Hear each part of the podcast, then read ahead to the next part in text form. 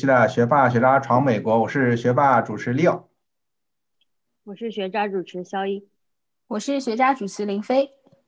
嗯，现在是洛杉矶时间的十二月十三号，来，呃，下周应该就是我们的圣诞节了吧？所以说这边先提前祝我们的小伙伴们啊、呃圣诞快乐吧。嗯，圣诞快乐！不知道最近林飞同学和肖一同学有没有有什么练呃有没有什么新技能呢？新技能就是最近就是炒股，然后变成韭菜，韭菜本菜，那算是新技能吗？哦，原来肖一同学刚刚进入呃股票市场吗？嗯，对，就是最近就是自己看的比较多，可能以前什么退休金也都是什么这种机构在管理，然后最近就是心血来潮，就想看看见大家都在炒股嘛，然后自己也想试一试，然后就唉，就就有有几个股票就亏亏到就是感觉莫名其妙的那种，就还是哎交给机构管理吧。不知道肖一同学有没有赶上 Airbnb IPO 那一波？肯定没有，就是现我只是就是哎呀，有有，反正就是人家有时候有小道消息啊什么的，哦，这个股票明天就会升啦，然后看到这个消息马上就去买，就是有一些群里面或者是朋友圈什么的，那嗯这个币买了就跌，买了就跌，哎，怎么说呢？就是以后这种小道消息再也不去相信。啊，呃，最近听上去好像，呃，我周围很多朋友也是在买美股嘛，感觉好像美股最近是非常非常热吧，而且又呃听到很多什么 IPO 的消息啊，然后又有很多最近说什么造车三傻嘛，就是蔚来啊、什么小鹏啊都很火，我感觉 炒美股的人不在少数吧。对啊，小鹏你还别真别说，我还靠小鹏还真的是赚了不少，但是 都被其他的股票给亏回去，就有点傻。对，小鹏这个风险是蛮大的，但是当时真的很便宜，然后一下子就涨得很高。嗯，对，感觉这个股票有风险，还有入市要谨慎，是吧？对啊，嗯对，那我们林飞同学呢？听说林飞同学最近厨艺大涨，是吗？啊、对，就是基本上会看很多 YouTube 上面，比如说跟食物有关的 Vlog 呀，或者是做菜的一些 recipe 的视频，然后就跟着 YouTube 学习了很多。然后就是我之前搬新家的时候，肖一同学送我的那个空气炸锅，真的是 派上大用场了，就感觉。各种各样的菜都可以通过空气炸锅来做，就是帮我的生活质量大大提高了一个新的台阶。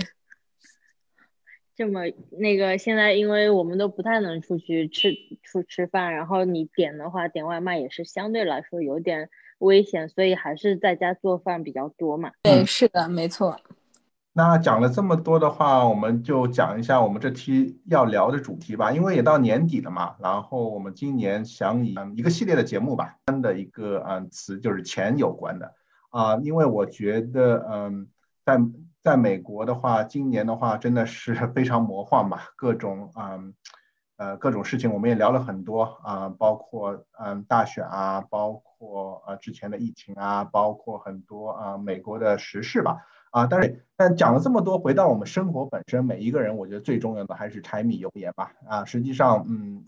就是两块嘛，一个就是 expense，就是开销，一块就是 income 的收入。那我们第一期这期节目的话，我们讲一下就是在美国的呃 expense 嘛，就是开销。啊，为什么要讲这个的话？因为我们之前有一篇文章啊，令我们大家都大开眼界。这篇文章的一个呃标题叫嗯，看完旧金山湾区一个年收入三十万美元的家庭账单，我沉默了。我不知道两位有没有在朋友圈里看到这篇文章呢？这篇文章主要还是讲的这个 expense 吧，就是开销呃开销方面。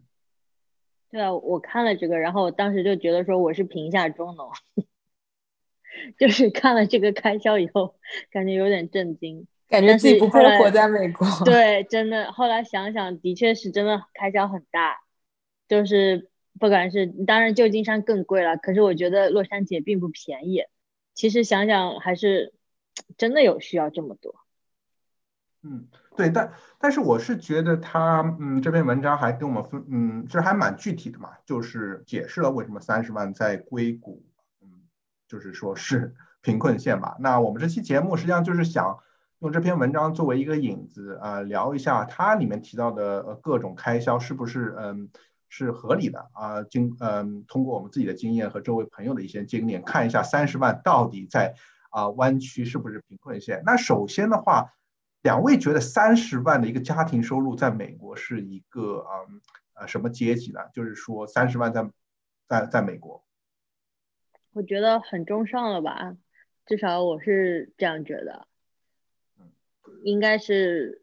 就是可以住在一个相对来说比较好的，有一个好的学区房，然后呃生活应该是比较富足的那种状态。对，我记得有一个之前前几年吧，有一个数据，就是美国平均一个家庭的收入 （household） 的一个收入，大概是在五到六万之间。所以我觉得三十万年薪的一个家庭，我觉得在美国已经算中产阶级以上的一个家庭了吧。当然，就是这个跟地域还是有关系，因为硅谷本来就是一个物价比较高的地方。但是我觉得不管怎么样，三十万也应该是一个。非常富足的一个家庭了。嗯，没错。呃，林飞说的，实际上美国的平均家庭收入应该是在五到六万美。呃，那五到六万是一个平均线。如果从数据上讲，如果你的家庭收入超过二十万的话，已经是美国呃前百分之十的收入了啊。从家庭的一个啊线上看，那如果是百分之三十的话，应该已经超过百分之五了。所以说，三十万的年收入家庭。呃，在美国呢应该也是能排到百前百分之五的。从这个角度来看，真的已经不只是呃中等收入吧？我觉得已经是呃快快挤进就是呃高级收入吧。如果从三十万角度来说，嗯，对，所以说从这个角度来说，三十万已经是不少了。但为什么啊三十万在嗯美国在硅谷还是嗯贫困线呢？那我们这边就是给想给大家。啊，从他这个嗯呃具体的这个支出来说，来来讨论一下。对，那这边的话，这篇文章还给我们总结了就是湾区华人的各级标准嘛。嗯，首先它分了一个叫贵妇线，然后收入是未知。那我们觉得这个贵妇线是是不是收入应该是很惊人的？对，就可能是刚刚 IPO 的那种吧。对，感觉这周的话好像有两个很大的 IPO，然后也看到，嗯，在朋友圈啊，或者是在这个，嗯，在在微呃微信上很多文章说很多人财富自由。一个是呃一个好像是华人 CEO 做的公司叫 d o d a s h 嗯，是一个外呃相当于是美国的美团吧。然后另外一个就是 Airbnb，嗯，所以这两家好像这周的话 IPO 让很多人财富自由，我觉得他们应该是我们所谓的贵妇线嘛，是吧？对我我我同意，这个肯定是贵妇线，应该基本上是在那个 level 了，嗯，就是收入未知那种。对，因因为他们手上的股票，我觉得拿着的话真的是几百上千万都有可能。那第二个叫小小呃安安心心小康县，收入是一百万美金。两位觉得一百万美金收入在只是小康现在硅硅谷是不是也有点夸张呢？妈呀，一百万是小康吗？那我简直连贫下中农都不如。就小康小康一百万，我觉得是不是有点，就是这个这个标准有点过高了？嗯，我。我也是这么想的。然后第三等叫马公马婆贫困县，收入五十万。嗯，这个马公马婆是不是就是双马农这个意思呢？马马公马农我听说过，但是马公马婆这个马婆 我是第一次听到。可是想想也也是吧，就是双马农的家庭应该还是蛮应该说来是收入蛮蛮可观的啦。就两个人如果都是在那种高科技的公司上班。那至少也有个四五十万吧，嗯，就是两个人加起来嘛，对，嗯，但是这这实际上也是少数，我觉得如果是双码农，呃，夫妻双方都是码农，实际上应该也不是很多吧。嗯，那第四个叫中，对，嗯，第四个叫中年大叔呼吸线，收入二十五万。中年大叔呼吸线，这个你是说就是他是单身的情况吗？就是是一个人收入二十五万，嗯，是，嗯，然后最后一个这边叫的叫呃无奈单身线，收入八万，所以从 从这个角度来说，真的叹为观止啊！感觉他们是不是是硅谷这个嗯这个各种标准线都太高了呢？对，我嗯，我觉得我唯一认同的可能就是无奈单身线八万吧。我觉得就是按照嗯在那个硅谷码农的那个 entry level 的工资来说，我觉得八万可能是有点低的。我觉得他们的就是 entry level 的年薪应该是会在十万以上的。对我也觉得这个八万的确是相对来说，在旧旧金山这个，就是说在湾区这个地方是肯定是特别低的一个收入了，感觉。嗯，对，但是但是的话呀，他这边应该这八万也没有说是呃只是程序员的，他感觉是应该是所有工种。所以说我们这边如果只是按程序来员来看的话，他的他们这个程序员真的是万里挑一啊，不管是收入啊和各种公司的福利都会很高。但是你从一般的工种来说啊，八万的话，在美国已经超超越了这个嗯，就是 average 嘛，就平均线嘛，是吧？嗯所以从这个角度来说，还是还是比较合理。那么回到这期的主题，就是三十嗯三十万吧，就是差不多一个旧金山的典型家庭，三到四口之家。啊、那三十万的话，夫妻双方，呃，在硅谷三十万应该还是比较普遍的。如果一个人是码农，另外一个就是普通的工作，应该三十万是，我觉得还是比较普遍的。两位觉得呢？三十万我觉得是相对来说应该是比较普遍吧，在旧金山这个地方。嗯，我觉得三十万这个也要看吧，就是因为我们硅谷一般来说，他讲的年薪一般是 package 吧，那这个 package 里面包括一些股票啊、分红啊等等，但这个股票不是说就是你每年可以放入自己口袋的，这个东西一般就是很多人都是把股票放着不会去卖它的，所以说三十万并不等于你到手真正到手能有三十万。嗯，对，就是税前嘛，税前三十万。对对对对对，嗯是，但是就是你真正拿到手之后，到底有多少钱，这个可能就不一定了。对，这这个的话就引出我们这个重点了。那我们现在就是具体来分析一下这个三十万的开销到底最后为什么只剩下两千九百块了呢？对，那首先的话，从三十万我们开始，呃，开始聊吧，因为呃，三十万是一个税前的概念，但是大家应该知道，美国是嗯税收上面还是比较严格的。那这三十万中，呃，第一个的话就要扣除的就是各种税、呃、税费。那最后扣除税费的话，从他这个角度来说，已经有啊、差不多十二万啊、已经在这个嗯税费中扣除了。那具体来说，他们为什么会扣这么多税呢？那我们让我们 肖一同学跟我们呃跟跟我们科普一下，为什么会扣了这么多百分之二十四的联邦、百分之九的州税，还有百分之七的呃退休金，然后总计约百分之三十二的税已经扣掉了。呃，因为肖一是这方面的专业人士，是不是这个百分之三十二的话是一个合理的数字？这个百分之二三十二的话，一半点毛病都没有，因为这个税率它的确就是有这么高。如果说你收入少的话，那它税率相对会低嘛，它是呈一个阶梯状走。那随着你收入越来越高的话，你这个收入税就是我们说的 income tax 会就会非常的高。那如果是三十万的收入，你一个按照往阶梯状走的话，它应该是到达了一个百分之二十四这个联邦税这一对，档。联邦的话是不是就交给嗯交给联邦政府国家的是？对，是的。然后你又住在加州，加州一是一个个人税，可能全美国是一个个人税最高的一个州，所以那个又百分之九，而且它其实还有个富人税，就是说你的收入超过了二十万以后，实际上有一个就是叫 NII 的那个富人税。那当然，可能在湾区它算不了富人，可是从整个美国这个呃普普遍来说的话，它已经算是一个高收入，所以说还有一个这样的税，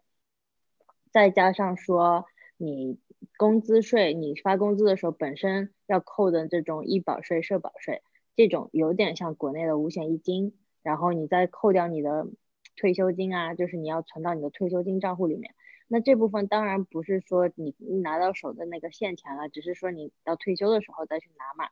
呃，所以像这些七七八八扣完以后，其实就就三分三分之一的钱已经没有了，三分之一的钱就没有了，是。不知道两位之前呃，这周好像有一个另外一个很大的消息，就是呃，马斯克同学就是呃特斯拉的老板要搬到德州，然后他说能省州税，是不是这边就是百分之九的加州的税，如果他嗯搬到德州，是不是就不用付了？是不是这个概念？对，德州是一个嗯相对来说比较神奇的州，它是没有州税，就是个人税它是没有的。所以说，假假设打呃马斯克他搬到德州的话，那他就没有义务要去交给德州政府任何个人收入税，他只是交一个联邦税。所以嗯原来他在加州要交的百分之九的州税，那就不用交了。所以说他可以把这个百分之九就落袋为安了。对那那从这对夫妻百分之三十的话，如果他能省个百分之九，百分之那就是三万块钱，那也不少了。的确是这样。如果说他能够搬到德州去的话，那这个百分之九十肯定是不用说了。哇，但是，对，但是住在加州，因为你有这些环境啊，就是每天有这么多什么阳光海滩啊什么，你要付出代价，嗯 就就是说不是所有东西都是免费的。嗯，那那我们林飞同学是不是觉得这百分之十的税是呃比较值得呢？如果你是高收入的话，这我觉得这三万也也不是一个小数目。对，我觉得就是看你看中什么啦。就是如果你看中啊、阳光、沙滩，看中这里的天气，还有看中这边就是华人非常多，华人的氛围比较浓厚等等，那可能对你来说这个百分之十的税是值得的。但如果你不是很看重这些，那我觉得就像肖毅说的，就是如果搬去 Texas 的话，不用付个人所得税，那可能是一个比较好的选择。嗯，没错，这个还是个人选择吧。但是这几年，我觉得周围很多人，呃，从加州搬到德州的，呃，也越来越多。我觉得州税实际上也是其中一个很大的一个考虑考虑部分。对，而且就像你说的，很多公司它也都逐渐在把自己的总部从加州撤离嘛。那这个星期我们看到 Oracle，它好像也宣布要把自己的总部从呃硅谷那边转移到 Austin，Texas 的 Austin。对，嗯的确是，现在就是好像所有的科技公司都慢慢在向奥斯汀移，然后奥斯汀的房价也是有点水涨船高这个意思。对，嗯是的，没错。嗯，对，那回到我们这边的话，前面说了三十万，如果是呃三分之一已经交税的话，就是嗯差不多九万呃十万已经没有了，那就剩了二十万。二十万以后的话，还有这边一个部分就是说，呃，他要存入一个 four one k 四零一 k 的一个呃一个一个这个退休账户。实际上这在美国比较普遍，因为美国的话。呃，退休的话，政府的那部分你能拿到退休金很少，所以说要私人存入很多这种养老金。那这边的话，他又扣掉了差不多三万的养老金。那这个养老金的话，我觉得，呃，我们肖一同学和我们林飞同学应该也非常了解吧？觉得这部分的钱应该也省不了吧？因为你啊、不可能不存养老金。如果不存养老金的话，你以后的话退休的话，真的，呃，如果只靠政府的那些钱的话，是很难过上很很好的那个退休生活的。确是这样，因为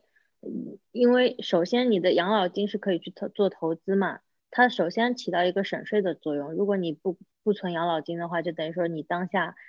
在收入高的情况下，马上就要去扣这个税，可能是你最高税率的那个情况下去扣。但如果我把这部分存到养老金里面，等到退退休再去拿出来，那我就是退休可能没有那么多的收入，所以收入会低一些。再加上呢，养老金里面可以去做一些投资，所以说，我个人是比较倾向于在养老金里面多放一些钱。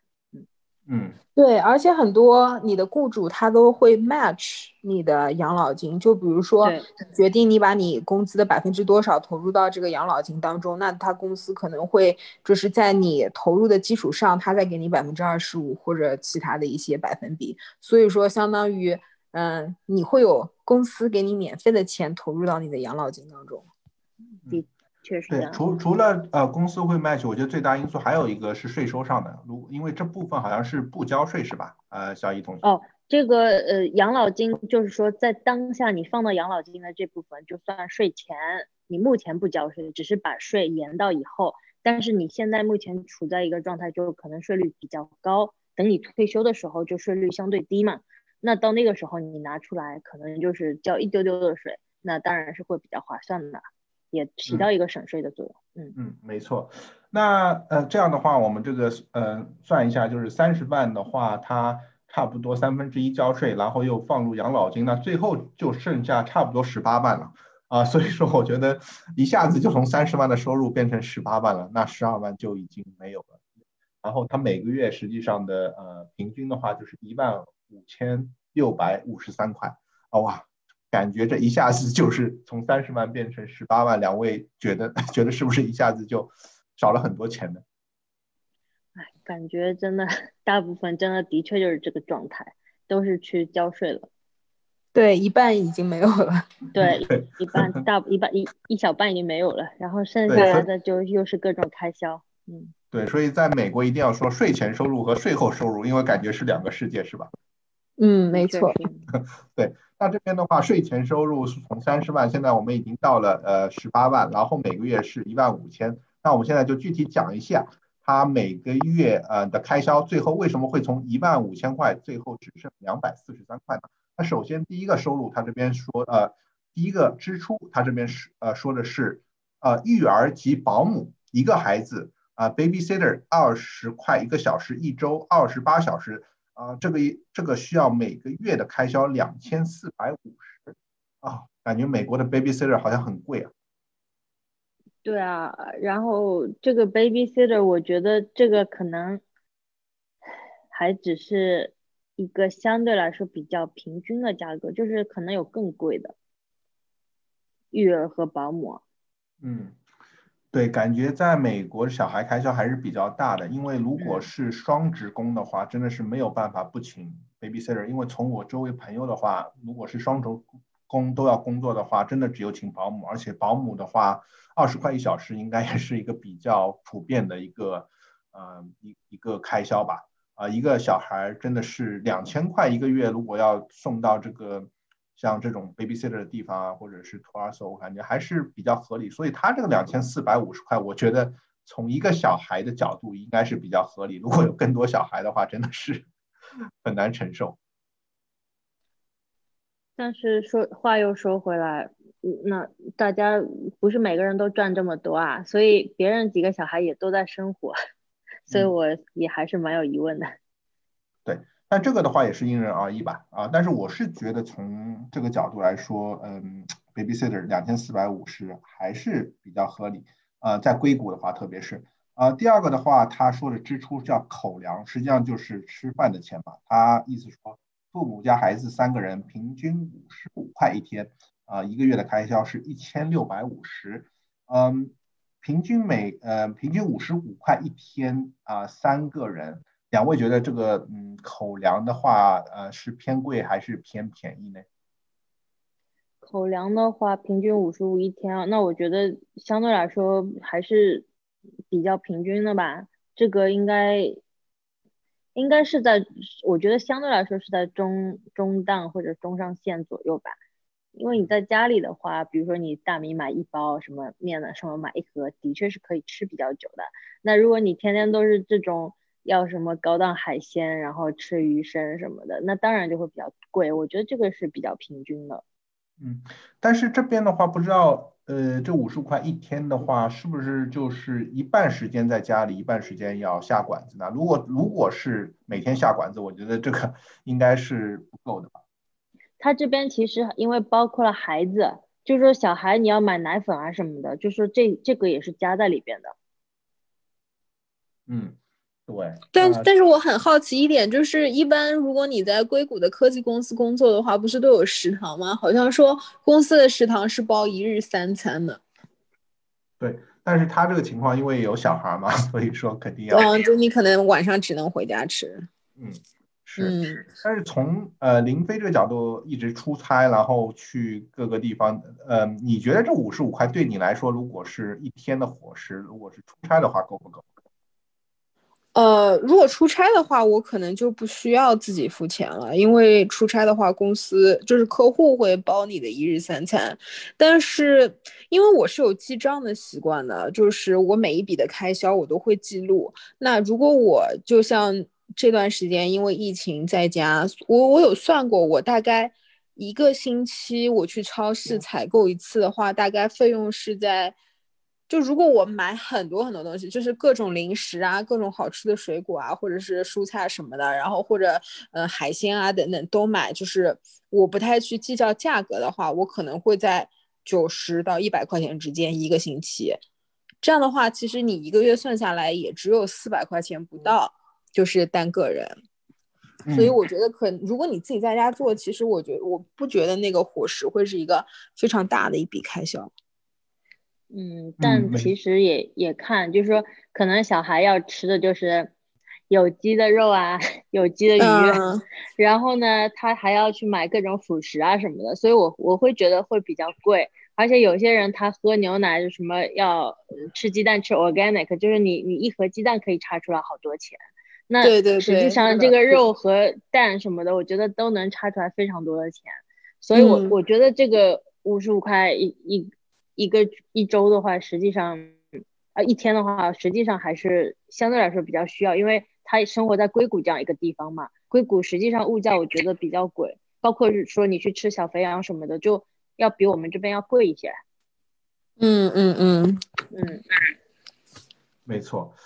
对，那我们现在也同意这个一千六百五十块，呃，每个月的伙食费三口之家还是合理的。啊、那现在就是接下去一个是一个大头了，嗯，这边说的是房贷，每个月两千块的本金加一千九百块的利息是三千九百块的一个啊啊、房贷。嗯，这个的话，我觉得应该是百万豪宅的吧。三千九百块的话，啊、真的是不便宜。两位觉得呢？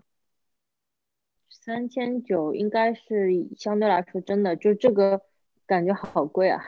房贷但还不算房产税，对吧？对，他这个三千九百块，应该他的贷款如果是三十年的话，应该是在呃，感觉在一百万左右了吧。但是你觉得他，嗯、他贷款在硅谷买房，如果贷款一百万，我觉得真的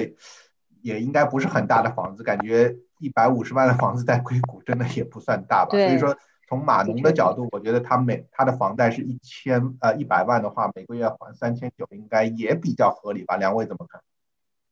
对，其实其实你你别说那个硅谷啊，就洛杉矶这边可能有有一些房子也都是相对来说比较贵。那你这个一百五十万房子的估价，我觉得可能还相对偏低，就是在硅谷，因为又说到有孩子嘛，那可能肯定需要一个学区房。实际上，这个这个感觉，这个四万六千八百，感觉是没有比没没有办法的支出，就是肯定是需要产生的。对，对，我觉得硅谷的房子确实就嗯是特别贵。一个普普通通的房子就可能一个 million 或者两个 million 起步吧。对，嗯，对啊，但感觉三千九百块，嗯，房房房贷，我们大家这边也同意，应该是比较合理。但是我觉得这是硅谷的一个，嗯，一个就是，因为它开销比较贵嘛，特别是房子。如果去德州或者是其他这种州的话，我感觉应该 没有这个需要差不多四千块每个月的房贷吧。德州的话，我觉得能买特别大的一个房子，就是我有认识的人在德州，然后他就觉得说，哎呀，这个买房的压力在德州真的小很多，又大又好，然后特别心动。感觉现在德州就是真的是下一个，特别是奥斯汀，就感觉是下一个那种科技公司聚集的地方，嗯，感觉发展会特别好。嗯，没错。嗯，对，但是德州的话，它其实，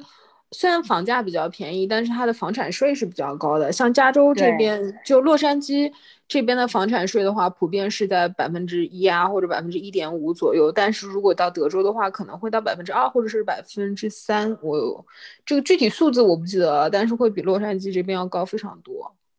但是因为你房价便宜，所以其实就是实际数量来说，还是还是要便宜很多的。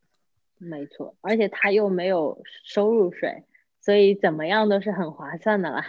对，是。没错，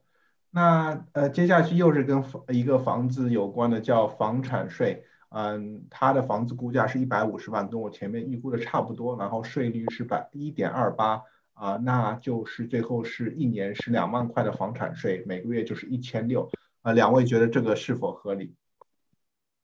房产税没有办法，这个我觉得肯定是非常合理的，就是按当地什么税率来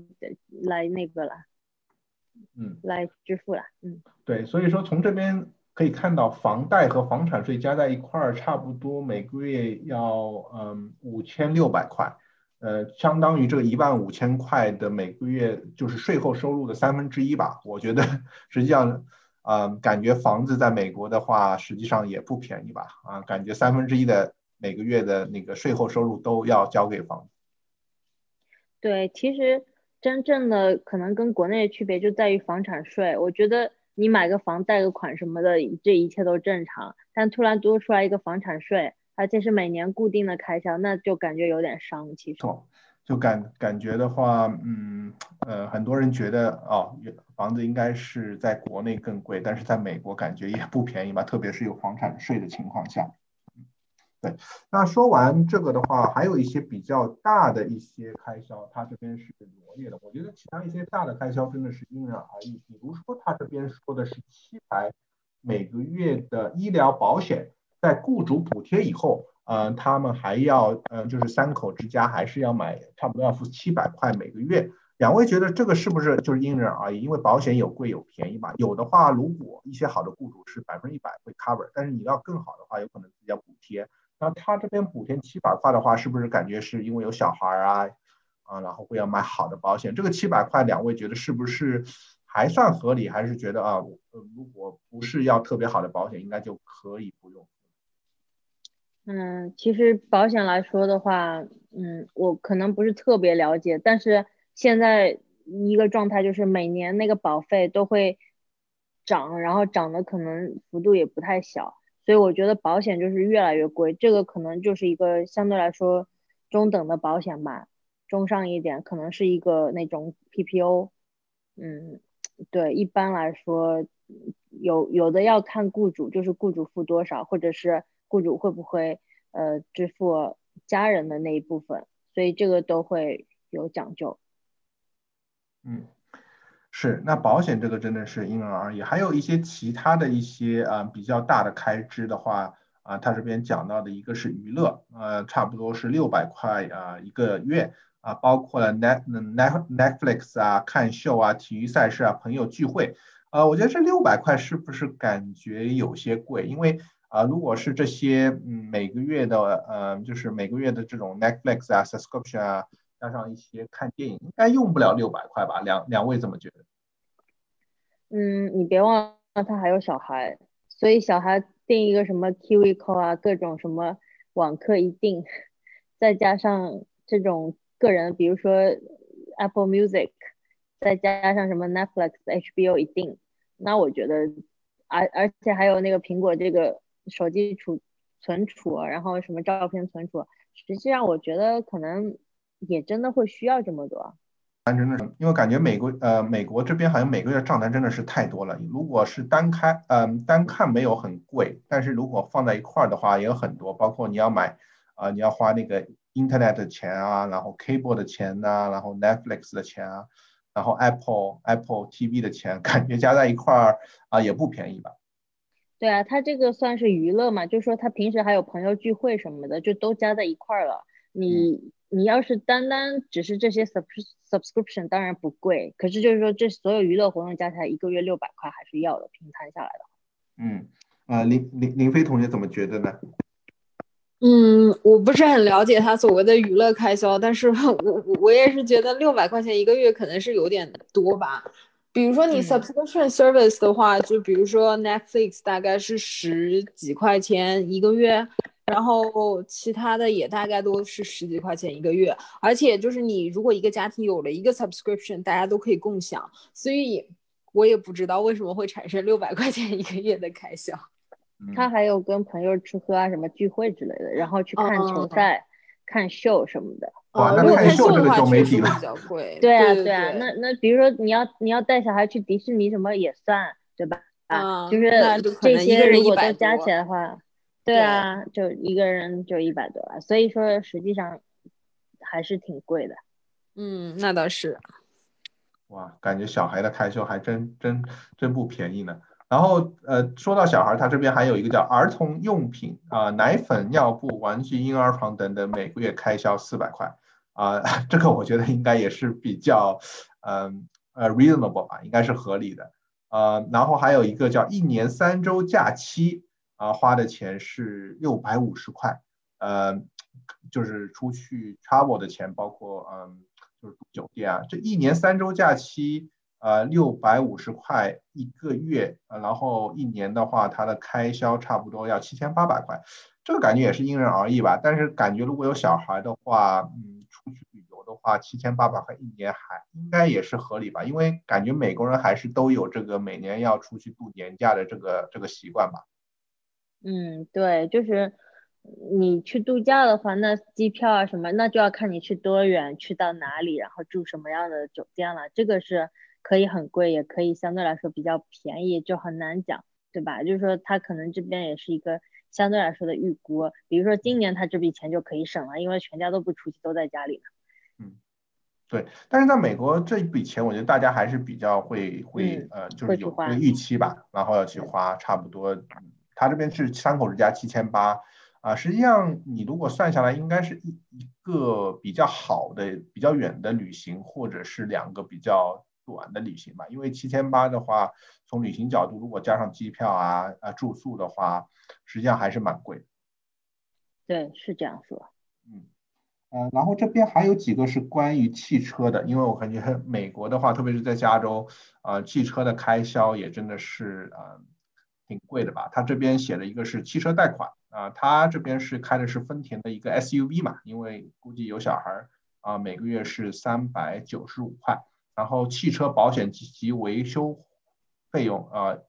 每个月是一百五十块，一年是一千二。啊，最后的就是油费，哇，油费好像很贵，每个月要两百五十块，然后是啊三千块一年。那这个的话加起来的话，汽车的费用，嗯，如果把这几笔啊、就是费呃汽车的贷款啊、油费啊和保险费加在一块儿，差不多也要嗯八九百块一个月了。嗯，两位觉得这个是不是也是省不掉的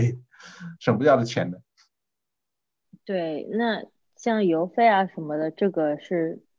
肯定是非常必要的开销，特别是在加州，你是没有公共交通这种嘛，嗯。然后那你要开车，肯定就有汽车保险和维护的费用，所以对，而且他们可能有两辆车。嗯，所以这所以我觉得这些开销就是特别必要的一个开销，就是说现在他就是一个感觉是一个在在做一些基本开销吧，嗯，收入然后减掉自己的住房吃，就是吃住行三个，然后再是育儿育儿，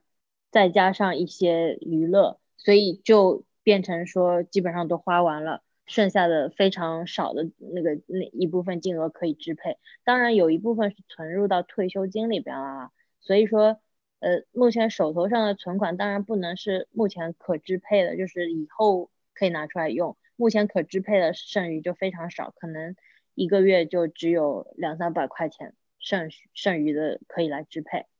嗯，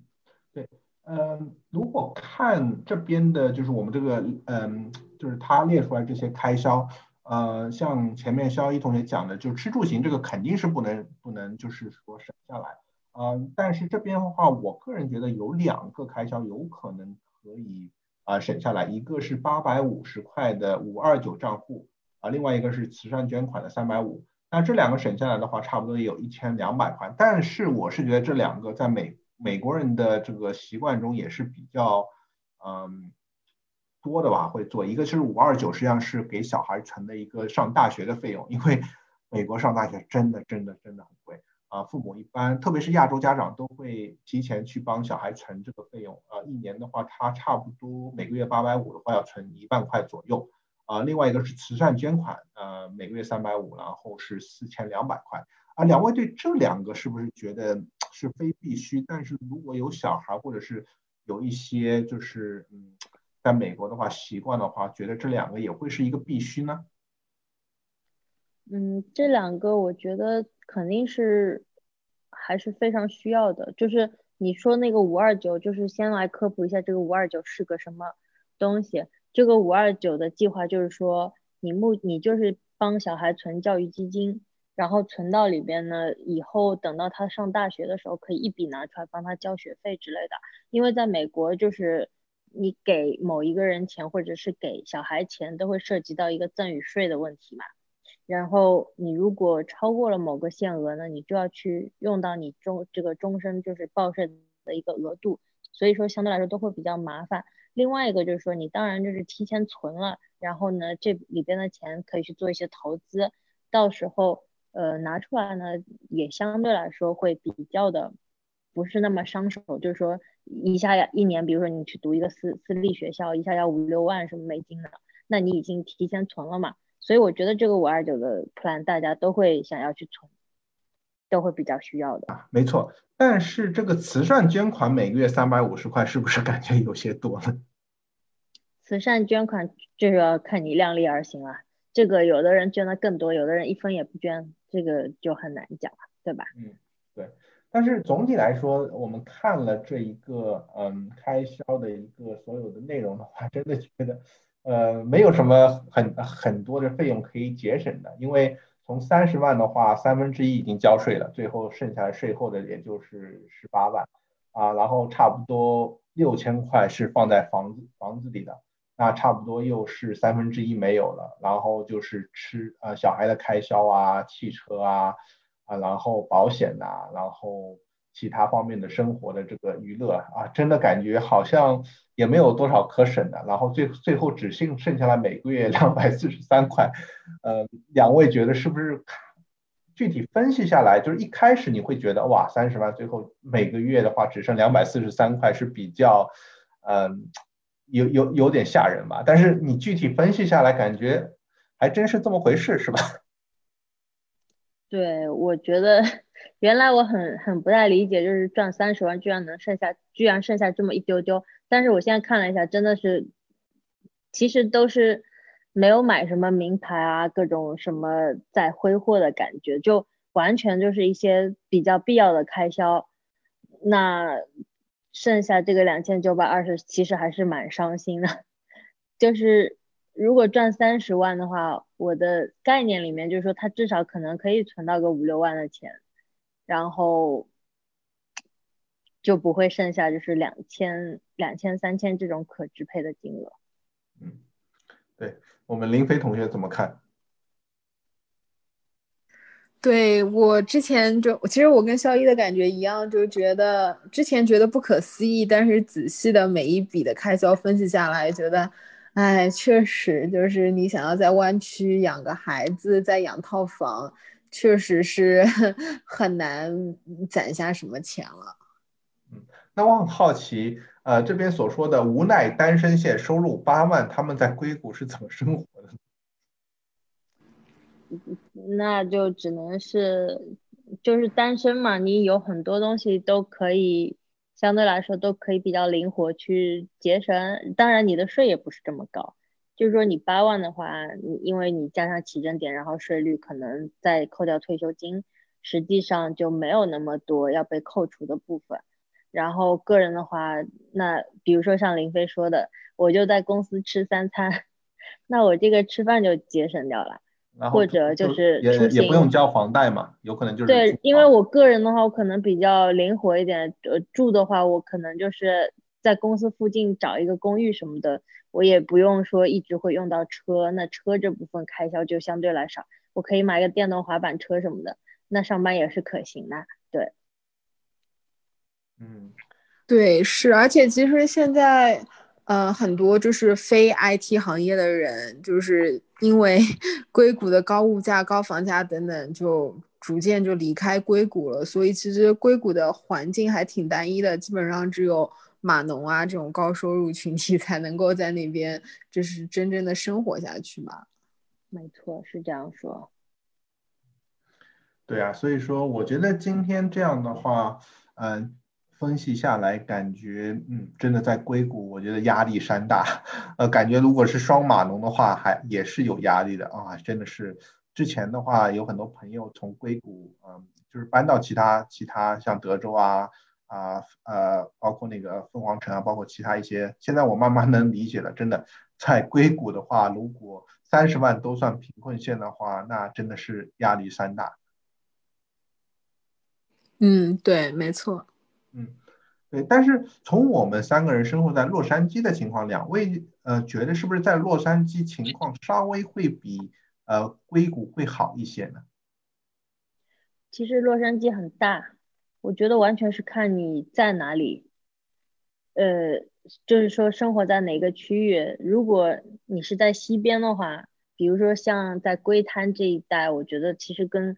旧金山又有什么特别大的分别？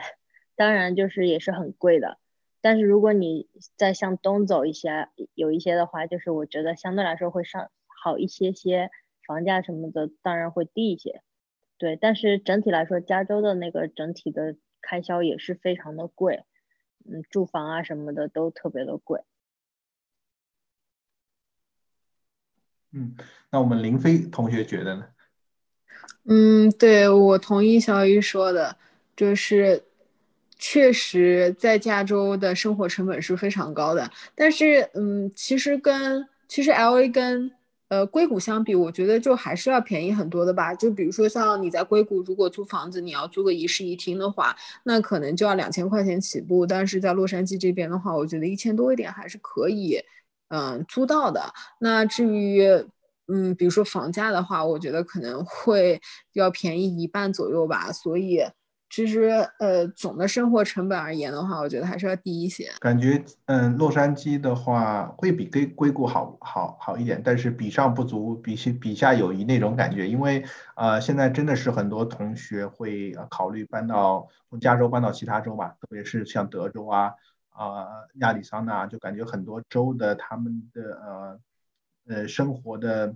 呃开销不会有这么大啊，所以说我是觉得这个也是因人而异。在加州的话，也有很多独天独厚的，包括天气啊，包括有海滩啊，包括有很多嗯，就是好吃好喝的，是吧？所以说我是觉得，嗯，在加州虽然开销很大，但是嗯，如果你是看重加州的一些其他的因素。啊，所以说在加州生活也是有一定道理。但是如果从生活包括育儿的角度，如果是觉得我要一个大房子，我觉得不要这么多压力，很多人搬到其他州也是可以的话，真的是我从这个角度来说，真的是因人而异吧。嗯，对，没错。嗯，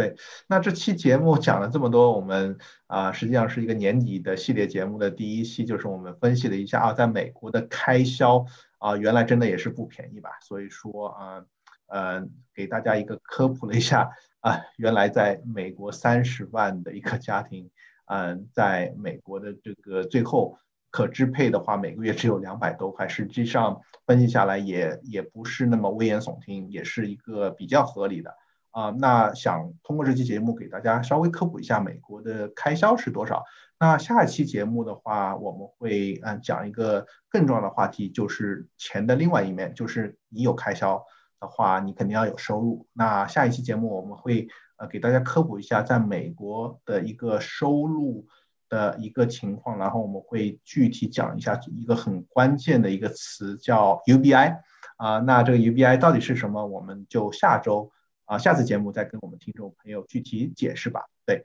那呃谢谢呃听众朋友的收听这就是我们这期的学霸学渣学渣闯美国。